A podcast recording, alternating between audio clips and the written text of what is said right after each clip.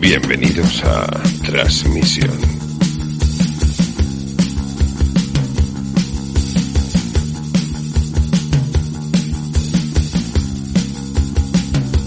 Hola, mi nombre es Carletes. Hace más de un año, John y yo decidimos aislarnos durante un año en un monasterio sin estímulos del exterior para encontrarnos a nosotros mismos y grabamos un podcast sobre el proceso. Cuando salimos, nos golpeó una realidad desconocida, la gran cuarentena. Para saber y entender qué pasó en esa cuarentena, grabamos este podcast. Hola y bienvenidos a Transmission, hoy episodio 87. Hola John. Hola, Carletes. ¿Qué tal estás, John? Mejor. ¿Y eso? Que me han besado. ¿Contrataste a alguien de los que te dijo Luisfer? Me lo regaló. John, pero Me- que tendrías, que tendrías que haber esperado a una persona especial. Ya, pero me dijo, mira, me has caído bien, tal, no sé qué, eres muy simpaticón, te voy a regalar... Y, y mola, no sé si lo has probado, pero mola mucho. sí, lo he probado, sí.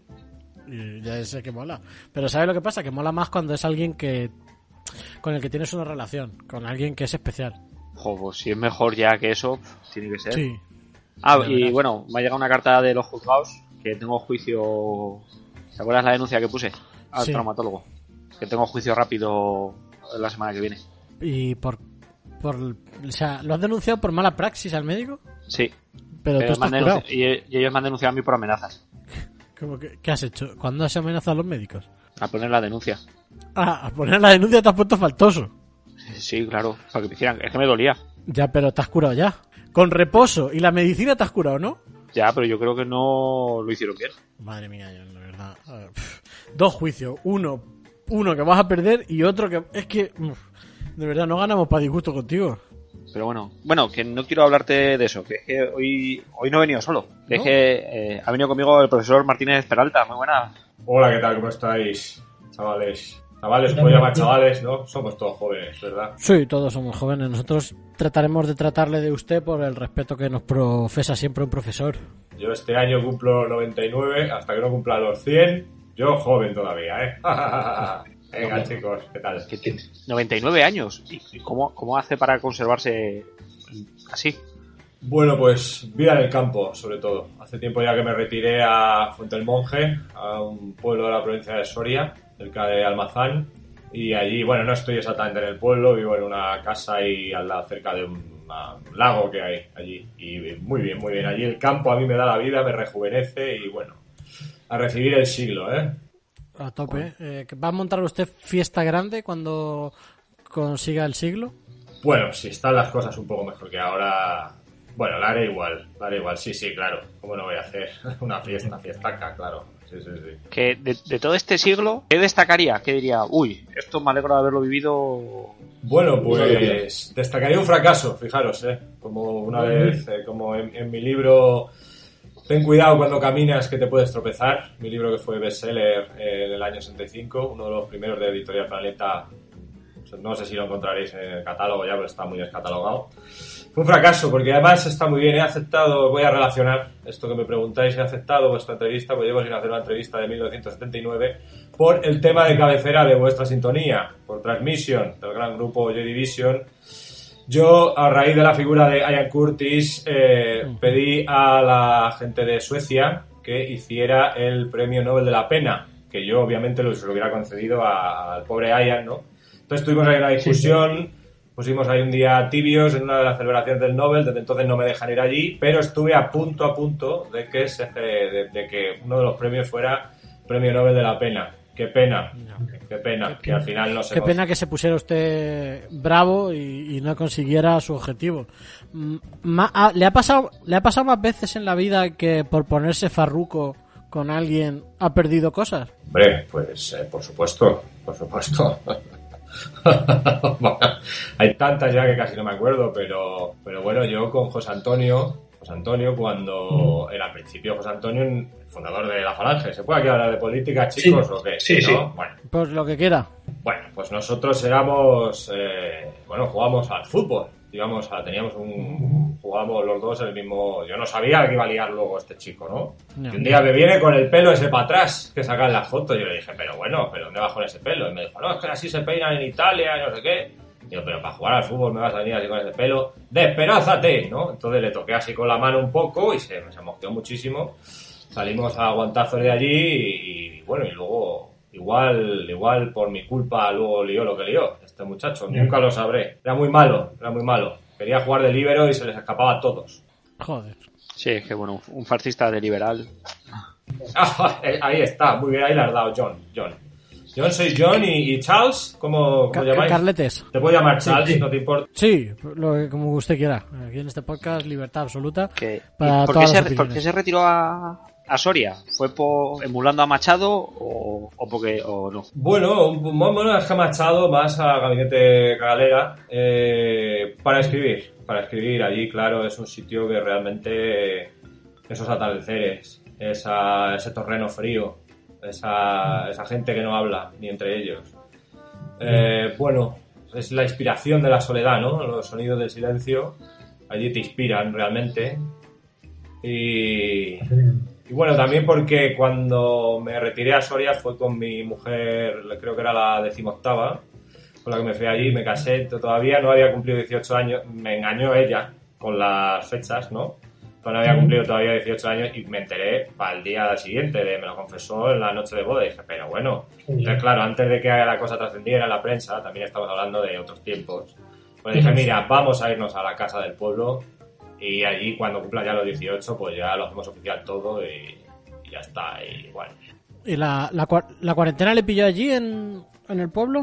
Efectivamente, la cuarentena, claro, yo es que cuarentena me enteré mucho después, porque yo allí me fui a celebrar mi vigésimo tercer matrimonio, de que todo surgió al haberme presenté mi último libro en, en un sitio ignoto, que no conocía ya nada, en Móstoles, provincia de Madrid, y allí conocí a una chiquita que, vamos, me fascinó, una, una que hace trap, el trap, el trap me ha fascinado, es una cosa, la poesía, hacer poesía con menos de 90 palabras y, vamos, no sé, era una sencillez pura, ¿no? Entonces, pues nada, yo siempre que me he casado, pues me he ido a celebrar mm, la boda, no estilo gitano, sino estilo embarazo. Eh, pues he hecho celebraciones de boda de nueve meses y ya si después de los nueve meses salía con un hijo pues, o hija, pues mejor, que me ha pasado muchas veces. No todos mis, de, mis 37, 30, y- no sé cuántos hijos tengo, creo que son 37, 38. Varios de ellos han salido después de, de- de- justo después de celebrar la boda. Entonces yo me fui en marzo del año pasado a casarme con, eh, con mi, con mi mujer allí a Móstoles. O sea, que iba de Móstoles allí y entonces me pilló la, la cuarentena celebrándolo. Menos mal que me había llevado viandas pues para nueve meses. Entonces yo salí de la, de la cuarentena, yo salí de resaca. ¿Qué quiere que le diga? Nueve meses de celebración, son muchos meses. ¿Y salió con hijo también? Sí, sí, sí salí, salí con hijo. ¿Conserva usted su todavía la su actividad sexual, su, su capacidad de engendrar intacta? Eh, la verdad es que no lo sé. Porque yo ten en cuenta que cuando hacemos una, una celebración de boda, allí eso es un circonio, podríamos decir. No sé si está... Sí, venga, circonio, porque al final Sí, sí. todo nos acabamos transformando en una especie de roca mineral todos juntos, ¿no? Sí. Eh, y, y- y allí pues todos con todas, todas con todos. Es, es una, es una orgía, suele ser orgía mi boda. Entonces yo considero que son hijos míos y bueno, y de todos los que han podido estar implicados.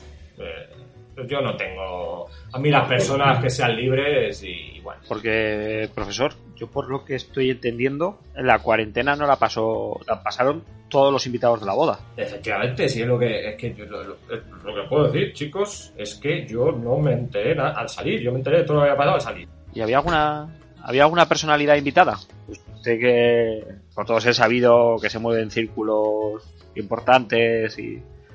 Yo estas cosas yo no, eh, no puedo hablar mucho. Sí, sí, claro que había había personalidades invitadas, por supuesto. eh, que, Puede, puede decir cargos en vez de nombres, puede decir, pues yo qué sé, había algún. No sé, empresario- algún ministro con algún gusto... Claro. Algo así, si nos puede decir algo así, pues nosotros lo agradecemos. Yo solo puedo decir que una persona que ha sido un alto cargo, alto cargo en el gobierno de España, que le gusta mucho andar, Hostia. una persona que anda mucho y que tiene una imagen sobria de persona, pues eso, de sobriedad. Como también Sí, un poco, sí. incluso a veces en algunos momentos de su carrera política, también podría haber sido candidato al premio Nobel de la Pena. Pues habría que verle entre cuatro paredes en un concepto de fiesta, música, bola de espejos dando vueltas y recitales de trap, como ese hombre eh, le cambia la cara, nunca mejor dicho. Y hasta aquí puedo leer. Sí, de ese hombre eh, salieron imágenes alguna vez antes de la cuarentena eh, bailando Rafael en una en otra boda. Se ve, parece ser que él en bodas se viene muy arriba. Pero bueno, no vayamos a entrar en el tema por si está. No puedo decir si es la misma persona, no, ya hasta aquí puedo leer, ya chicos, ya Charlie, No, no. bastante, bastante me estáis sacando ya, bastante me... profesor Martínez no se preocupe. No, pero bueno, no pasa nada, lo entiendo, lo entiendo. Tenéis que meter ahí los, los deditos. ¿No tiene usted miedo a la muerte? Yo a la muerte he estado en tres experiencias parecidas a la muerte. He visto el túnel, he visto el túnel dos veces y luego tuve un momento que me dio un infarto en, en medio de una, de una experiencia chamánica de peyote que hice en Tijuana. Y yo me, me me salí fuera y claro, a mí lo que me hizo volver fue que me vi gordo, me vi con barriga. Digo, no puede ser que yo me muera con esa panza que tengo, claro No. Fue una de mis bodas que la celebré en México y entonces allí, claro, todo el rato harina, harina, harina, que si taco, burrito, no sé qué, pues estaba ya para irme al otro mundo, pero me dije, no te puedes ir con ese cuerpo, no te puedes ir. Entonces volví para adelgazar. Y a partir de ese momento que- me da la dieta vegano crobiótica y bueno, ahora mismo peso 70 kilos exactos siempre. Joder. O sea, está diciendo usted que eh, una vez muertos, todos tenemos la oportunidad de vernos y decidir si queremos irnos así o volver y, y mejorar. Bueno, yo diría tanto, yo diría que, según mi experiencia, es si te mueres en México. Porque las otras dos veces ya os digo que vi el túnel y seguía viendo lo que, o sea, como visión de, digamos, de videojuego, ¿no? Tercera persona, la que tenemos ahora. Me gusta llamar la visión de videojuego para hacerme el, el- así el, el moderno con mi cuñado y eso, ¿no? Que tiene 16 años. Y, pero yo esto fue en México. Yo, entonces yo creo que la muerte lo que es un poco arbitraria y a veces ella decide lo que te deja ver, ¿no? Apuntarlo, Ya. chavales. O sea, que sería más, más contactar con la muerte y preguntarle a ver cuál es el criterio. Pues sí, es, es buena, sí. Al final, al fin y al cabo, la muerte no es más que una funcionaria de la, de la naturaleza y del universo que se encarga de recibirte como cuando vayas a cobrar el paro. Yo no he ido nunca a cobrar el paro, no me ha hecho falta nunca, yo siempre he sido autónomo. En todo caso, he ido a- alguna vez a la SGAE con una escopeta, pero al final no tuve que usarla. Y todo bien, pues eso, la muerte no es más que una funcionaria del universo. ¿A, a usted la muerte le habla? Bueno, buena pregunta. Yo hablo con muchas mujeres que se me aparecen, eh, a lo- eh, eh, se me aparecen por las noches. Yo es que a a veces tengo eh, un síndrome, no sé exactamente cómo se llama ahora mismo, es que claro, ya estoy un poco mayor, entonces todo se me escapa, pero Sí. esto de que a veces te crees que estás medio dormido y ves cosas, imágenes, ¿no? Pues se me suelen aparecer Sí. mujeres malhumoradas. Creo que en realidad, eh, todas siempre con un rodillo en la mano, Creo que en realidad es un trasunto de mi abuela gallega cuando pasaba allí los veranos en Galicia, que cuando le quitaba un trozo de empanada de la que estaba recién salida del horno, pues me perseguía con el rodillo. Entonces debe ser un reflejo de aquello. Sí, yo puede ser que también la muerte sea más, más que una funcionaria, que sea una mujer gallega funcionaria con un rodillo en la mano, del Ministerio de, del ministerio de Empanadas. Que me encanta que la muerte sea gallega, cosas que, que sabemos. A ver las reglas, las megas, Sí, sí. eh, ¿de Y- qué sitio mejor, no? ¿De qué sitio mejor, no? ¿Verdad? Y qué curioso que siente mal cuando tienes una empanada y te han quitado un cacho de empanada, ¿eh? Bueno, claro, claro. Cualquier cosa sienta mal, cualquier cosa que te quiten sin tu autorización, ¿no? Porque al final todo hay que compartirlo, pero pidiendo permiso y concediéndolo. ¿Sí? ¿No? ¿Estoy de acuerdo, chicos? ¿No? Claro. A mí no me importa, yo ya a esta edad os recomiendo, eh, os recomiendo que exploréis vuestro ano y que no os importe que nadie os penetre. Pero diciéndole, dando vosotros vuestra autorización, porque es lo mismo. Sienta tan mal que te quiten un trozo de empanada sin que tú lo autorices que, que te, que te, que te, que te sodomicen sin tu consentimiento.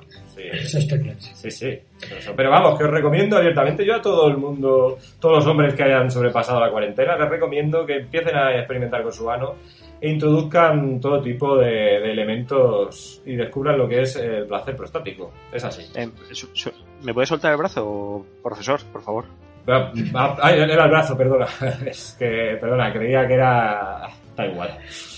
El profesor. eh, Creía este que era. No, es- perdón, no, no, no, no me interpretéis mal. Creía que era un hurón, ¿eh? porque es que a mí con ese tienes, tienes el brazo muy peludo y a mí el hurón Sí. es un animal que, que desde la infancia me, me despierta mucha simpatía. Entonces pensaba que por aquí en vuestro No, en vuestro este sitio donde me estáis entrevistando, que no lo sé identificar muy bien, pues Sí.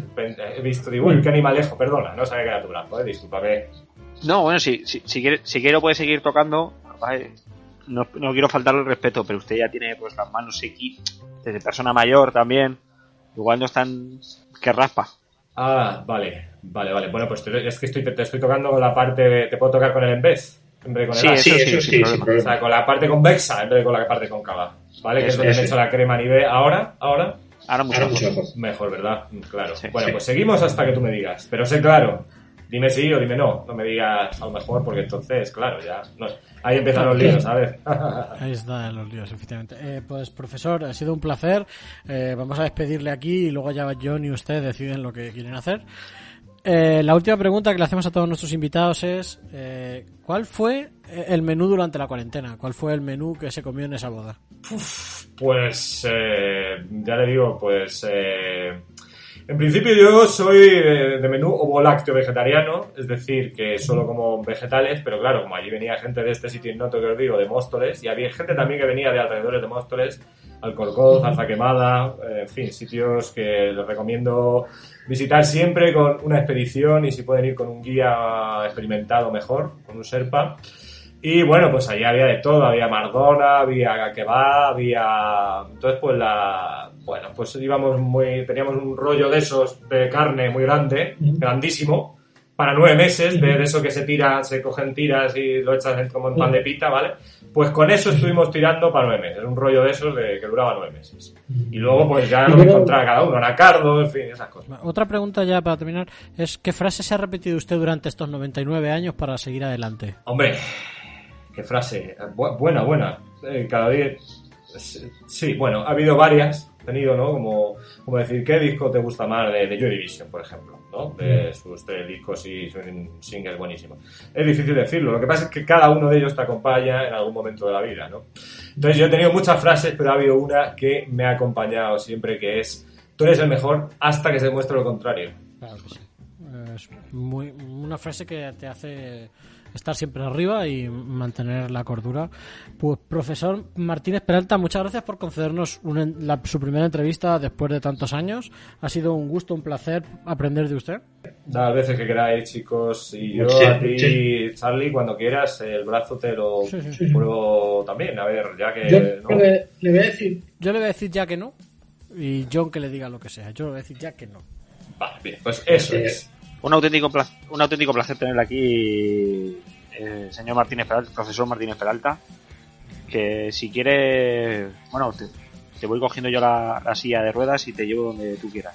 Tú- Has pasado tú- de, del usted al tú, has pasado igual de rápido que yo he pasado de cambiar la mano de, de la zona áspera a la suave. Sí, es que bueno, creo que ya hay confianza entre nosotros. Esto promete, la tarde promete, John. La tarde promete.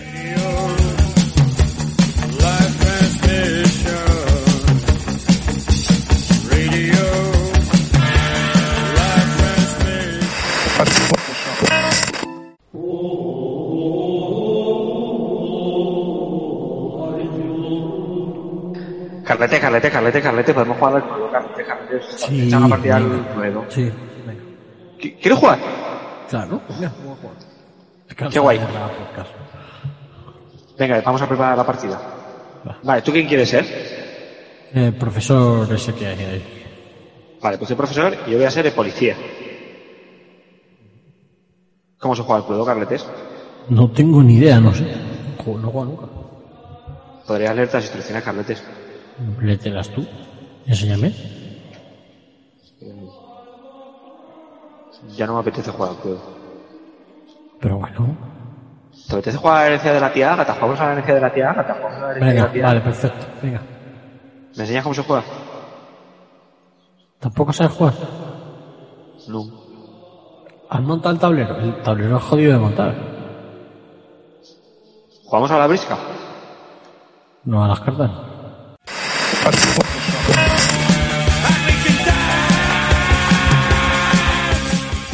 Este podcast ha sido improvisado por el doctor Martín Peralta, interpretado por Javi Fava, que cuando improvisa es el improvisor, John Quiles de Punto G y Club Desastre, y Carletes de La Plaga y El Canto del Estornino. Síguenos en Twitter, Facebook e Instagram. Arroba Transmission el Podcast.